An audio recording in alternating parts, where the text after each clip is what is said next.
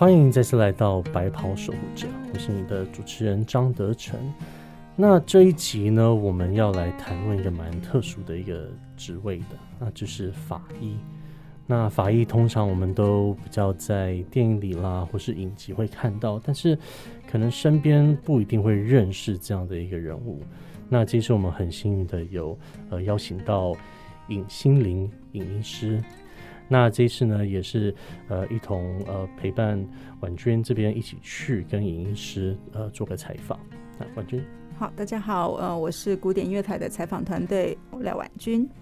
这次呢，我们到高雄高一去采访这个尹心凌法医。尹心凌法医，我先介绍一下他的背景哦。很多人都称他是叫做尹柯南啦，那他有这样的称号。那目前呢是在高雄医学大学附设医院，啊，就是简称高医的这个病理部。她是台湾第一位取得法医执照的女性。她不能接受没有证据就说话。她其实出生在香港，呃，尹心凌大学的时候呢就来台湾读台北医学院。毕业之后呢，加入了高一的病理部，从此在台湾的医疗体系中落地生根。在一九九四年那个时候，呃，尹心凌医师他开始关切法医这个比较少人关注跟冷门的领域，他提出了进修的申请，甚至呃远赴美国的洛杉矶接受法医病理科的专科训练。呃，我记得那时候采访的时候，呃，尹心凌医师有提到说。他为什么会去洛杉矶这个地方？他说，洛杉矶这个地方其实治安不太好，因为居民可以用枪，所以呢，呃，同时也因为这样子，其实有很多的案件，嗯，啊，就是他杀的案件是发生在这个洛杉矶这个地方，所以呢，他可以接受很扎实的实物训练，所以他在洛杉矶这边结训完毕之后呢。呃，一样是在回到高一的病理部，那但是他后来毅然决然放弃当时年薪两百万的病理科主治医师的工作，他到屏东的地检署去担任第一线的法医。那时候他讲说，在那个呃二十多年前的这个呃屏东市立殡仪馆的这个解剖室，他形容那个解剖室在当时其实是。呃，一般人几乎没办法想象的那样子的一个一个情况哈。他说，呃，其实环境非常的不堪跟脏乱，那他觉得这样是对呃死者不太尊重，于是他就想说，是不是可以呃重新的这个呃改造这个殡仪馆的解剖室，可能从解剖台、水槽、地砖到冷气，呃，他其实。就自己跳出来说，呃，就是他想要这么做，他于是寻求了民间单位的资助。那那时候呢，其实也引发了一些呃争议啦，因为呃很多人都觉得他好像没事干，为什么好好的法医不做，然后呃就是竟然主动说要去改装这个。解剖室，因为那时候就是因为他做了这样的举动，那后来高层觉得引起就是大家对于这个解剖环境的重视，于是他就呃各县市的这个殡仪馆把改装的任务就交给呃相关的法医。那那时候传统的这个呃法医的观念，觉得我就做好我的法医就好了，为什么还要 再叫我去做一些其他的部分哈？不过呃这个部分其实他呃。我觉得他有那样的使命感，然后呢，他也很尊重这个，就是呃，他在他尊重他自己的这份工作，也尊重呃，就是呃逝去的这个亡者，他认为应该要给死亡的人一份尊重。对，那其实我们采访他的过程当中，我们其实是很感受到他的呃外冷内热的那一种。对于他自己的呃工作的一个专业跟跟使命感的感觉。对啊，其实那时候跟他聊的时候，就会让我感觉到说，哎，好像是那种白手起家的感觉。因为那时候台湾其实根本就没有没有所谓正统的法医嘛，是，而且完全更不用说有这样的训练。对，所以他就为了这个到美国去学，然后回来试着去改变。那但也有很多人说，嗯。没事，干嘛找事做？也有点这样感觉。不过他也是，呃，就是咬着牙持续做下去。我觉得真的还还蛮佩服的。走在前面的人总是比较孤单。他那时候的呃眼光是蛮前面的。嗯。那呃，当他决定要这么做的时候，也会引起一些声音。而且那时候他可能是台湾的呃第一个女法医嘛，嗯，那呃女性的角色在这样子的一个工作里面，其实好像呃在当时也是有一些呃受到一些比较传统的这个法医领域人觉得不妥，或是是怎么样，对，好，那呃，接下来我们就是来听我们在现场呃采访这个尹心理医师的呃访谈内容。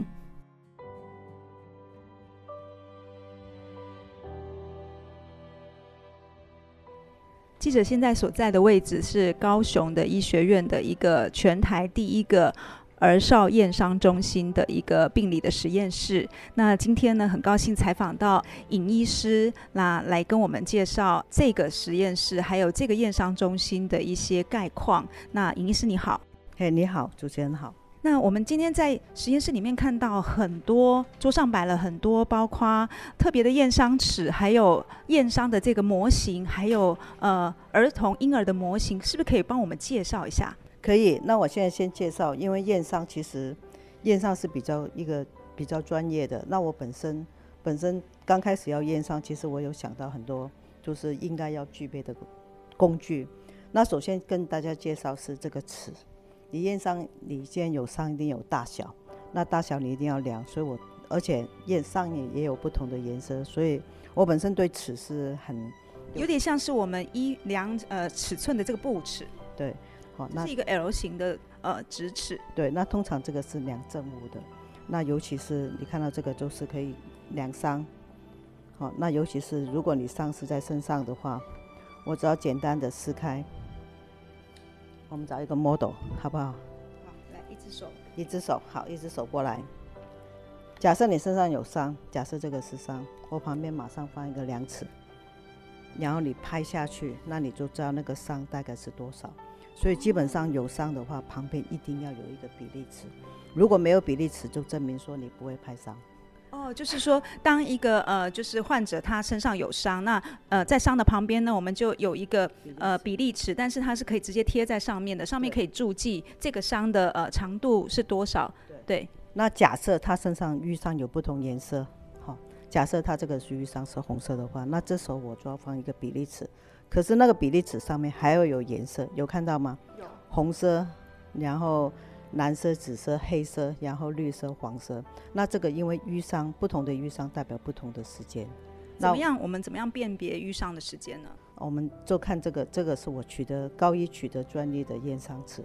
你可以发现红色的部分有很多红啊，淡红、橘红、粉红，那这些都是两天之内的。那我假设这个是伤，我这样放的话，比对，哎，这个是红色，跟这个红色相似的话，我就知道你两天之内受伤。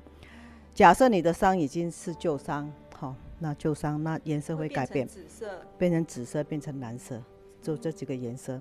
那我一比对你伤的颜色，我就知道两到五天，你这个伤已经有一点时间了。那如果我看到的伤是绿色的话呢？那这个代表五到七天。也就是说，我们从呃伤痕的这个呃颜色可以判别出，如果受伤的程度，也许呃这个可能、呃、小朋友是被打的，那那他的父母如果说他是昨天才打，但是颜色已经是深深色、青色的话，可能就呃是有人说谎了。对，就变成这个是我的。所以这个这个验伤尺感觉也像是一个测谎尺。对，这所以这个就是我的测谎尺，你到底有没有骗我？我一对就知道。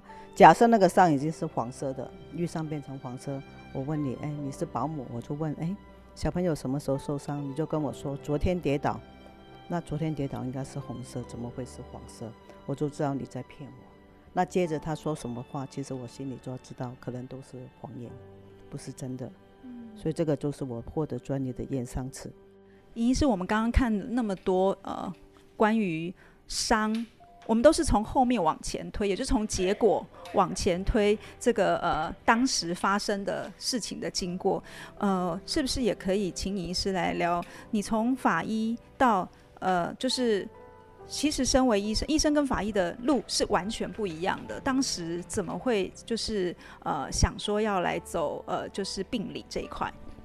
嗯，我当初毕业的时候，其实我应该是一个非常单纯的人，所以。本身我是台北医学医学系毕业，那毕业之后其实一直在想我要走哪一科，好，那当时所谓的病理，病理是属于基础医学第二线的医师，那就是我们不用看病人的。那我当时觉得，哎，因为当时基础医学很少人做，可是我个人是很喜欢病理。我觉得病理，病理其实就是治病的原因及治病的原理。也就是说，你很有研究精神，就是很想要追根究底。当看到一个伤的时候，你会想要这个，想要知道这个如是如何产生的。是，所以当时。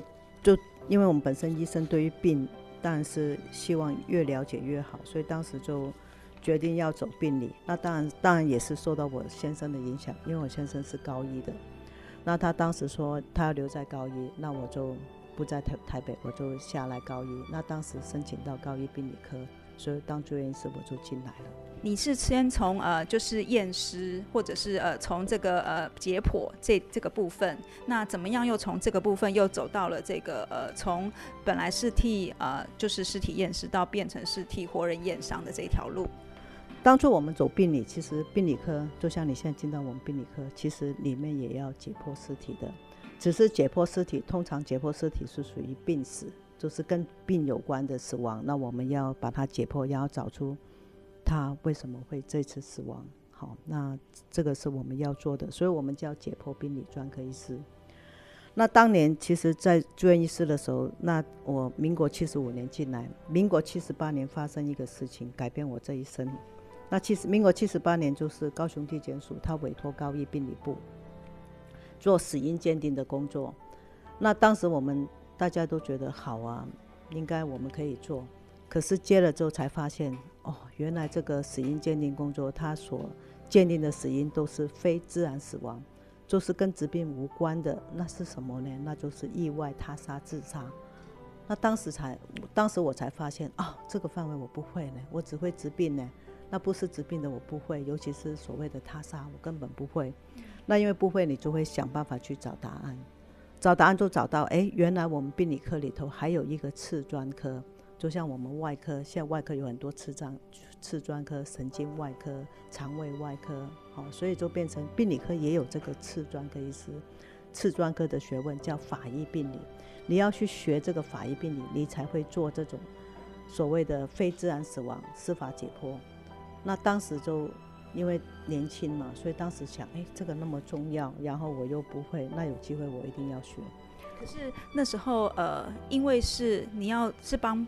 尸体解剖，或是帮已经离开，就是呃死者从他身上去找答案，对你来讲不会觉得害怕吗？或者是还是你从小觉得一般人会想象说，呃，法医好像就是比较冷血一点。你你自己是怎么看待你当时的工作？我们当时做的其实比较简单，因为解剖不用我们解剖，地检署的法医他帮我们解剖，他只是把内脏送过来，我们。切那个内脏做切片，在显微镜下面看。可是因为我了解到，真正完整的工作应该是一个法医从头解剖，后来自己看切片诊断死因。那这个这个专业是我不会的。那接着真的是有机会，后来就法务部有一个计划，就是你只要是解剖病理专科医师，你愿意去国外学法医，他们会帮你安排。所以我就争取到这个计划，就到美国洛杉矶法医中心进行这个法医病理专科医师的训练，训练一年。嗯，你你还印象中有没有第一次要解剖解剖这个他杀尸体，对你来讲造成很震撼的一些一些景象？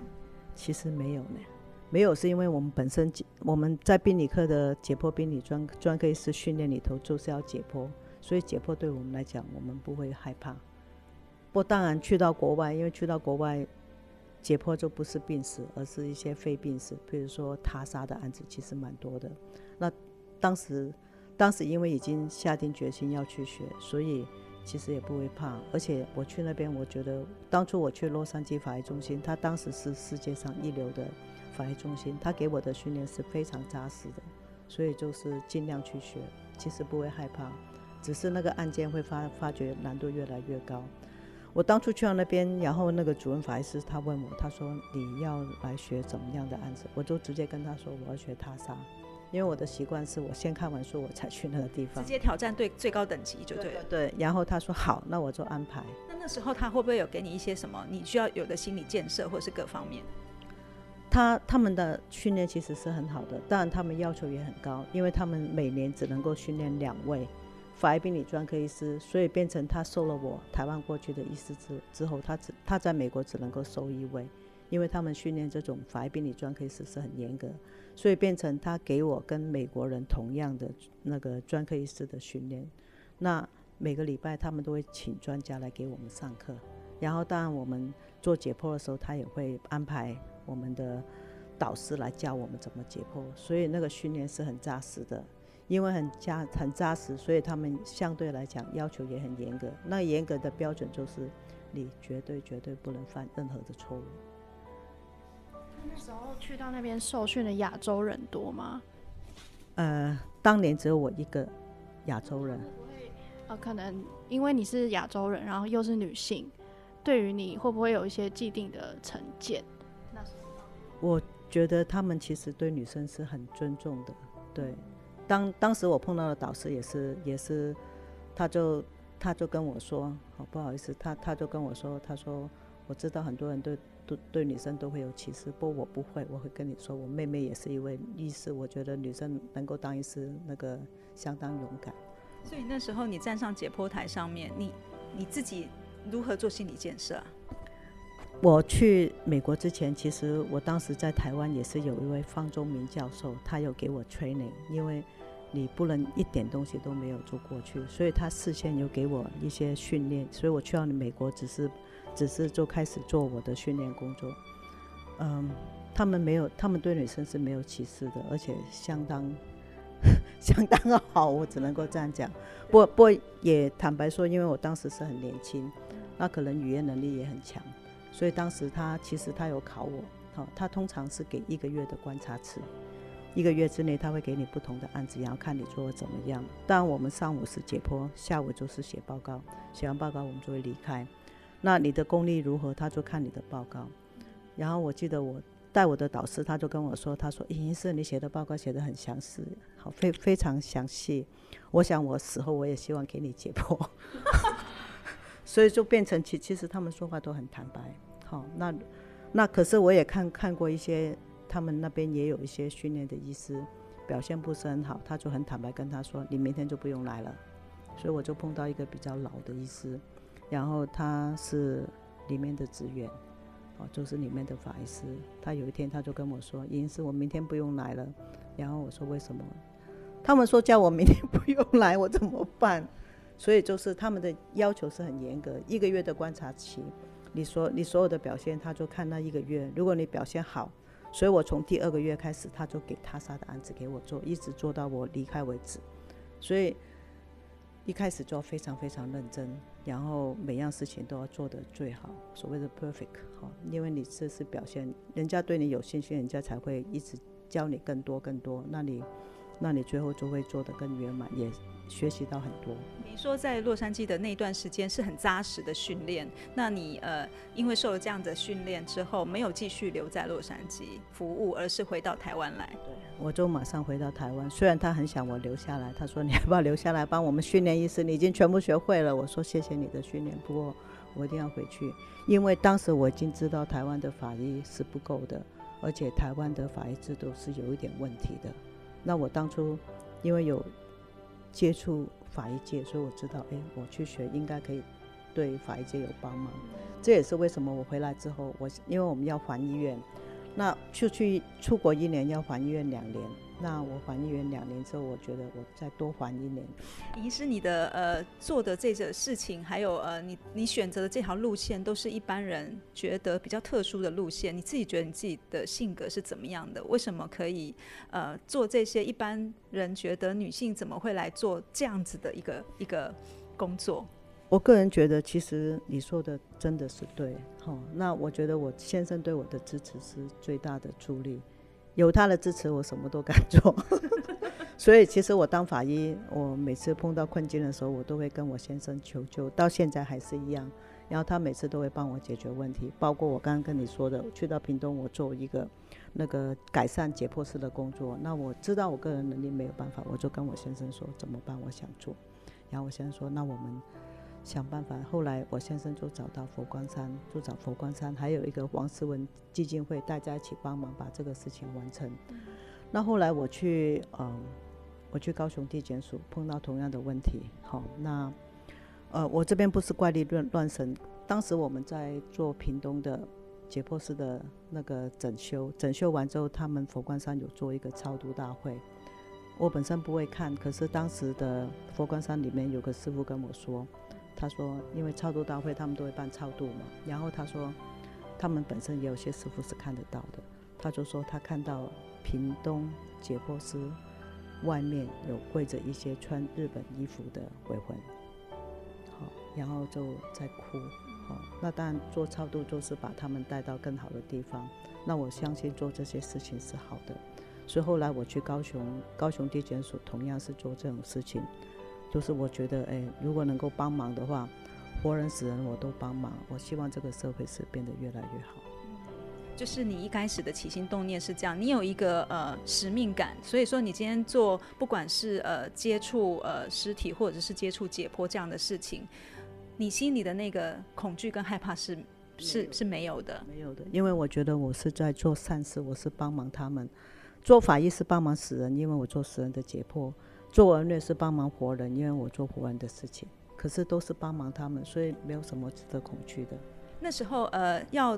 就是成立这个全台的呃，几乎是唯一的一个呃儿少的验伤中心的起心动念。一刚开始，你是不是因为刚好呃碰触到哪一个个案、哪一个案件，以至于你你你开始想说呃，是不是要这么做？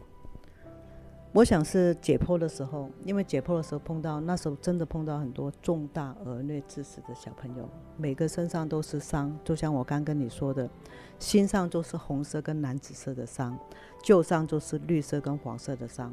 如果一个小朋友，你看他全身都有这种五颜六色，什么颜色红，心伤也有，旧伤也有，而且全身都布满这些伤，你就知道这个小朋友是长期受虐。问题是为什么没有人帮忙他？尤其是头脸部的伤占五十 percent，我不相信他走过你面前你看不到他的伤，那为什么没有人帮忙他？只要有人帮忙他，打一个电话一一三，可能就社工介入，可能就把这个小朋友救起来。问题是，躺在我躺在解剖室桌子上的都是已经死去，被打得很惨的，然后当时觉得很难过，很难过是他已经死了。我的解剖报告可以写得很清楚，什么什么什么伤，然后他是怎么死的。问题是我还能救他吗？我救不到他，所以当时是很难过的。那心里是想，如果有机会的话，我愿意跑到第一线，我要救小孩，我不要看到他，我不要看到尸体，我要看到活人把他救起来。那这个是对我是很大的冲击。那后来真的是因为法医司法的通过，医学大学必须要有法医部门，所以后来高一就把我请回来。那当时我想，我要做的事情可能就是做儿虐验伤，因为这个是我的心愿。那另外就是，当我介入的时候，我发现的确是有很大的问题。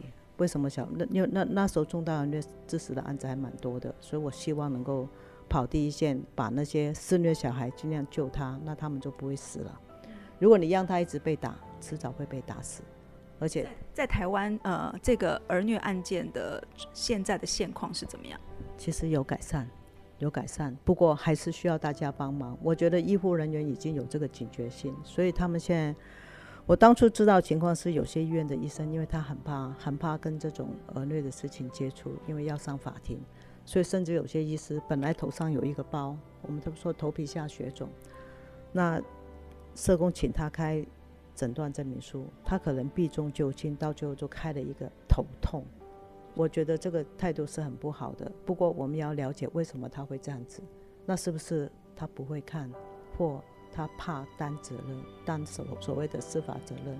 那我觉得最好的方法就是有一个医师出来，他肯担，然后他也教大家怎么看，就像我刚教你大家看的伤，所以没有那么难。那有问题的话互相支援，那可能你给他有一个所谓的支持系统的话，可能有些医院医师就愿意。那我们高一刚刚有跟大家讲，除了我们做多波 U 光源现场重建，我们还有做一项，那这个叫外展。外展是什么？其他医院的医生他碰到这种小朋友施虐，然后他通报了，因为怀疑怀疑儿虐就要通报。问题是，他还是不能确定呢。那这时候我们就会，那社会局就会安排我们，我还有就是我法医病理科，我是法医过去验伤，还有一位影像科医师他也会过去看，还有一位小儿科医师，我们三个人就会去那个医院，然后协助那个医生教他怎么看。所以呃，这个验伤儿少验伤中心的话，虽然说它的设呃这呃总部是在高雄，但是如果说全台各地有发生呃疑似这个儿虐的事件，那他通报到这个验伤中心了之后呢，你们是可以到呃当地去做验伤。目前是只做高雄跟屏东，还有澎湖。那因为澎湖，澎湖因为我们小科有接一个计划，所以澎湖那边我们也是我们的范围。那卫福部其实它有不同的呃医疗整合中心，然后负责不同的不同的地区。那我们在高雄，其实我们是高雄、屏东跟澎湖。所以如果屏东医院有问题，我们会过去。那高雄其实我们每个医院都。每个大的医院，我们都过去协助了，所以变成你要帮忙，你要改善这个这个情况的话，你必须要有一个支持系统。我们愿意去帮忙其他医师，哈，那我们也做现场重建，那我们也想办法找出伤，那我们也做一些教育训练的事情，训练社工，训练医生。我觉得这个通通都要做，不，我觉得还不够。像这个验伤中心，其实不只是病理科的这个部分，包括还有很多其他的科别，必须要一起来来共同的，就是大家各司其职这样。所以我们当初其实当初高一做的时候，是成立一个儿少的保护团队。那团队里头每一科的医师都有参与，我们有眼科医师，有影像科医师，也有小儿科医师，还有小儿精神科医师。因为有些小朋友可能他身上没有伤，可是他天天就被父母亲骂。那这个叫什么？也是虐待，只是这种是精神虐待。那我记得我们上次有个 case 就是这样子，那全身都没有伤，可是小朋友他就是天天被父母亲骂，骂得很惨，那甚至罚他就是体就是做做做做那个半蹲的那那那些那些动作，对体罚，可是身上没有伤。那我们就请小儿精神科医师来看。那小儿精神科医师他跟小朋友访谈之后，他知道他的情情况，那后来也跟我们团队说，这次由他来写验伤诊断书，他要写一个精神虐待，所以就变成没有伤的时候，也不代表他没有伤。我们现在看的是身体虐待，另外还有一个叫精神虐待。那我需要不同科的医师大家一起参与。那我们医院的确是一个很好的医院，因为嗯。我们每一科的医师都是非常热心的，热心在帮忙。那甚至我们这边也做到一些儿童性侵害的 case，那我们的妇产 case 也是非常热心在帮忙收针。医师上，呃，其实您的工作可能不只是在实验室里面，或者是在医院里面，可能有时候你还必须要出庭，或者是这个孩子呃发现了他的问题之后，后续的这一些呃呃连续性的这个呃救援的保护的动作。对你来讲，这个呃，也许很多的医师觉得他不想要麻烦，但是你是怎么样看待这件事情的？每个人看这种事情都不一样。不过我觉得，我既然当法医学了那么多不同的专业的话，我一定要用。然后我用，嗯，就像我当初为什么去澳洲学临床法医学？临床法医学就是活人验伤。全台湾可能也只有我能够去澳洲那边学活人验伤。既然学会了，其实我就是要发展。所以，我本身我觉得我是蛮勇敢的，我也不怕困难。然后出庭作证对我来讲，我觉得没有什么，没有什么，是因为当初在美国，其实他们也给我们这种训练，安排你去出庭作证，看对方的律师怎么修理法医师，然后也看，因为美国的律师其实真的很厉害，他会拿各式各样的所谓证据哈，或攻你的弱点哈，把你攻到。生不如死，好，那这种我们都看到，因为我们我我们那边的摄影就是要带你去法庭里头，让你看这个就是事实，你将来出庭作证就是这样子，所以已经有心理建设，所以这个出庭作证对我来讲没有什么难。不过我们国家的出庭作证的确是，如果你去到那边你会怕，为什么？犯人就站你旁边，好，两两个都坐站在法官面前，那法那法官问你，那旁边的。嫌犯就在你旁边，所以我觉得这鉴定人来讲真的是有危险的。你能够保证那个犯人不会怎么样，突然间打你一拳吗？哦，那我觉得对于国内对于一些专业的专家，可能可能保护还不是做得很够。那也因为这样子，所以才导致有些医师他不愿意出庭作证。在做这个儿上呃儿少的这个儿虐验伤的这个过程当中，有没有真的救回来，跟后来没有就是没有救回来的案例可以跟我们分享？其实没有救回来，表示说你发现了这个个案，可是呢，后来的追踪跟结果就是失联，或者是没有如你想象中的让他脱离这样的困境。感觉上救回来的比较多，因为我其实我个性蛮强硬的，也是永不放弃的那种心。如果我觉得小朋友有问题，已经被伤害的很厉害的话，那我会跟社工说，你做安置了，要不然他回家会有问题。那如果社工会不安置的话，那我也会不断打电话给那个社工。那如果社工还是不理我的话，我就会打电话给他的督导。那督导不理我，我就会打电话给他的组长。那甚至有些案子，我们觉得小朋友被打得很很惨，真可以举个例子，我们。举个例子，嗯，我曾经有个案子，小朋友身上有十几个咬痕，然后我觉得这个非常严重。那当时跟社工说，这个一定要，一还还要做，一定要做咬痕鉴定。咬痕鉴定是什么意思？就是说小朋友身上的咬痕，我要鉴定出来到底是谁咬他的。因为我们呃高一有一位法齿学的专家。那他就是呃，那那接着你要做咬痕鉴定，不是说我们医师就有这个权利，一定要检察官下一个鉴定许可书给那个人犯，好，就请他们到警察局，然后警察就帮他安排一个地方，然后我跟教授晚上我们下班时间都带很多器具去那边。当时嫌疑人有三位，然后我们晚上去到那边，然后是家人吗？呃，带他的保姆。还有保姆的亲戚，那还有家还还有家里的人，那就大家一起三个人都做，因为都是三个嫌疑人跟小朋友在一起，然后小朋友身上十几个咬痕，那我觉得这个一定要做。当时社工是不愿意的，那不愿意的话，我就就像我刚讲的，我会先跟社工说要做，他不做，我找他的督导，那督导不理我的话，我找他的组长，那组长不理我，我会找他的主任。那甚至如果到最后通通不理我的话呢，那我会直接找检察官。好，所以我这我我知道这个案子最后我是找上主主任检察官，要跟他说这个案子是可以做的。那当然，这个是我我说所有的案子其实我处理原则差不多，但我觉得很严重要做这些，其实我会想办法叫他们做，而且我自己要参与的，所以。其中一个案子就是成功，检察官说好，他愿意发鉴定许可书，那安排三个嫌犯在警察局里头。我跟教授晚上，我们两个人就带了一堆器器具，然后去警察局里头帮嫌犯采齿模。采完齿模之后，我们要做成那个石膏模子。做成石膏模子，牙科教授他要写明小朋友的。假设有三个嫌犯，我们说甲乙丙，他写报告上面他就要写。甲乙丙哈，假设他做出来是像甲的，他就会说，那个小朋友身上的咬痕跟甲的齿模是完全符合，那就是甲咬他的。那检察官收到这个我们写的专家意见，因为我们要负责任，我们都要写。那当然我就会写小朋友身上的伤有多少多少，怎么样怎么样。那检察官收到这个咬痕的鉴定报告之后，那检察官就把那个嫌犯起诉了。然后当然小朋友。那个是大朋友，他就也知道这个事情。我觉得小朋友受到这种咬痕创伤，其实是很很痛苦的事情。如果你叫他自己去讨回公道，他怎么讨？他没办法讨的。那只有我们医师，因为我们是专业的，才能够帮忙他。那如果我们能够帮忙的都不帮忙，可真的就没有人帮他所谓的伸张正义了。所以最后就是检察官就把那个嫌犯起诉，就把他判刑。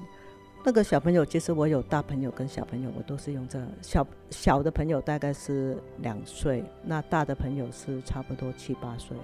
我用同样的方式做咬痕鉴定，那同样也是把那个嫌犯，检察官就把他判刑。我我觉得无论他大朋友小朋友，我都一样帮忙。你不会说话的 baby，我也一样帮忙。呃。有没有哪一些小朋友给你的一些回馈？因为你帮助他，然后呃，让你觉得是很窝心的，让你很感动的这些案例故事，有没有可以跟我们分享？有，可是也是很难过。我曾经帮忙一个小朋友，因为他是继母，用热水烫他的手，然后过过来给我看的时候，其实已经变成疤痕。那当然就是打他的屁股，所以你会看到他屁股有那个轨道淤伤，用很粗的棍棒打。那当时我就判定这个是儿虐，那当场那个社工也很帮忙，就把他安置了一个新的家庭。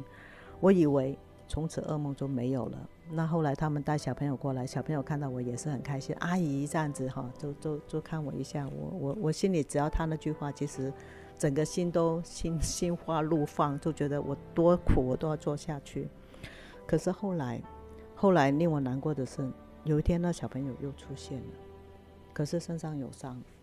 那我这当时就觉得，哎，不是已经安置了吗？已经很安全了吗？为什么又有伤？然后，那当时那个社工是跟我说，因为他们有一个叫返回原生家庭计划，所以他们一定要把小朋友，就是让他回到他原生家庭，跟原生父母相处。好，因为这样子对小朋友的发展才是好的。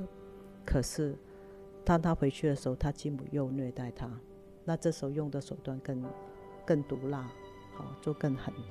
然后我当时我就觉得很很很难以接受，我就跟那个社工说，如果你要，然后就当时我问小朋友，我说，因为当时他的他的继母是用那个燕尾夹。夹住他的嘴巴，所以嘴巴那边有个痕迹。那我当时看了很伤心，我就跟小朋友说：“你小朋友为什么不挣扎，不不拿掉呢？因为他爱他的父亲，他知道父亲爱他的继母，所以同样的心境，他选择不讲。他是因为去学校被老师看到，然后老师通报，所以老小朋友，你我我我会感受到小朋友的痛苦啊，他比我们更痛啊，想讲又不能讲。”然后就自己忍受，然后后来我就问小朋友：“那这个是第一次吗？”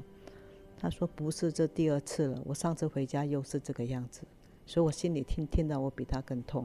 那我当时是跟社工说：你们那个返回原生家庭的计划可不可以修正一下？我觉得这种情况你要启我我觉得应该启动司法调查，请警察。”检察官介入，因为我觉得已经有伤害到那小朋友，好，那应该是请检察官介入或请警察介入，然后对那个继母予以惩罚，要不然这样这样一直返回原生家庭，不是把小朋友又再来折磨一次吗？不过当时那个社工其实他是不理会我的，那我个个性就是我要寻寻根究底。我在美国有一个。也是做儿童保护的朋友，我就问他：你们美国有这样做吗？他说有。然后我说也是这样子把小朋友返回原生家庭吗？他说是。不过他们有个要点，如果你要让小朋友返回原生家庭，一定要完全保证他的安全，所以一定是绝对安全，你才可以用这个计划。如果不是的话，你绝对不能用。那我就觉得，哎，那这个计划，我们台湾这个计划是有一点问题的，因为你没有办法保证小朋友回到他。在家里是完全安全。我后来也是跟社工说，不过当然，就像我跟你说，我做这个，呃，做这个验伤的工作，不是每次都成功，当中也受到很多挫折感。这个就是给我最大的挫折感。社工是不理我的。现在小朋友呢？现在小朋友，他后来我问他也不回答我，就就就变成我找他也找不到。所以有些社工他会觉得，其实我是蛮。蛮啰嗦的一个人，很鸡婆的一个意思了，所以有时候我也会，也会导致他们的不满啊。所以呃，验伤不是一个结束，它可能只是一个开始，看见问题的开始而已。但是呃，有时候我你怎么去看待说这个案子是不是已经结案了呢？像这样子的话，没有办法，没有办法。对，那这个变成嗯。我知道社工这个工作其实是很难为的，因为他们的挫折，他们的挫折感应该是比我更大。可是，就变成如果我可以的话，我也希望能够给他们支持。我支持你，你只要有问题，你把小朋友带过来，我帮忙你决定这个小朋友到底有没有是是不是受虐，这是我可以帮忙的。不过相对来讲，我也希望带我们大家一起帮忙这个小朋友。如果这个小朋友，你们真的没办法处理，可不可以你们就跟，比如说妇幼队求救，或跟司法单位求救，请他们也帮忙你，因为我们基本上是一个团队，一环接一环，你社工把那个小朋友带到我们医疗，我们医疗觉得有问题，你应该真的处理不了，你就要请警察帮忙或请司法单位帮忙，这样子才能够把事情做好。如果中间断了，其实就变成没有办法。不过我还是会坚持下去，因为我觉得我如果都不做的话，为为了叫小小朋友，只要能够救一个，我还是会坚持下去做。如果听众听到这样子的呃一个内容，那听众可以怎么样来主动呃有有一些什么样子的方式是可以呃让我们可以观察到我们身边的孩子，或者是呃我们可以像像您刚刚有提到说，我刚刚有看一些，譬如说在。在一些网络社群平台上面会讲说啊，我邻居我谁，呃，我感觉好像有看到呃孩子被虐待或者是怎么样。你们在这个验伤中心会主动去呃找出这一些可能还没有到通报到你们这边的 case 吗？我们的主责单位是社会局，所以我们只是一个医疗单位，所以我们是没有公权力的。所以这个任何的这种。儿虐的事情应该是要通报一个卫福部的专线，叫一一三。这个一一三是免付费的，你只要打打这个电话，其实电话当中就会转接给他们的社会局，他们的社工一定要处理。那如果说呃，你觉得你这个小朋友可能有生命的危险，希希望警察介入的话，可以打一一零。好，因为警察局这个电话也是一个专线。专线是他们都会录音，所以你只要打一一零的话，警察他一定会处理。假设你觉得这个小朋友可能会有生命、生命的危险，哈，再不处理可能就会被怎么样，哈，那就打一一零。那或一一三，一一三是社工处理，那一一零是警察处理。基本上这两个都是我们的主责单位，他们都会帮忙处理。那你打到医院，那。我们医院其实我们只是医疗，坦白说，我们只是做医疗，我们是没有跟任何的公权力。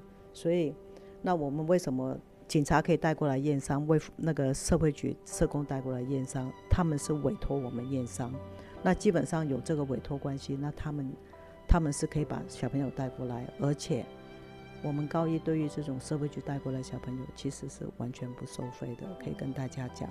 所以，如果你真的想帮忙小朋友，看到任何小朋友，你觉得你想帮他，或你觉得有问题的话，打一一三或一一零，一定有效。然后另外也要说一个比较现实的现实，我们现在有爆料公社，我听说社会局里里面每天都会有人专门看这些爆料公社，只要里面有儿女的资料的话，他们一定会介入。当然这个方法是比较不是很。不是一个很好的手段，不过这也是没有办法的手段。我知道他们是只要爆料公司上面有报，他们一定会主动介入，因为公部门有公部门的压力，所以这个是我所知道的。所以最好的方法就是打一一三。好，那另外就是最后呃，有没有几句话想要跟过去你曾经呃这些，或者是可能现在正在处于呃。身体受到一些虐待的孩子们说：“我很想跟大家的受虐的小朋友说，那我真的很想帮忙你们，只要你们有需要，我这边一定会帮忙。不，还是希望你如果愿意的话，打一通一一三，然后呃，如果需要我的话，其实全台湾的。”社政单位应该都知道我这个名字，那也应该知道我会愿意帮忙。所以现在就是小朋友，你有问题的话打一一三，那让我们知道你需要帮忙，我们就会帮忙。好，谢谢医师。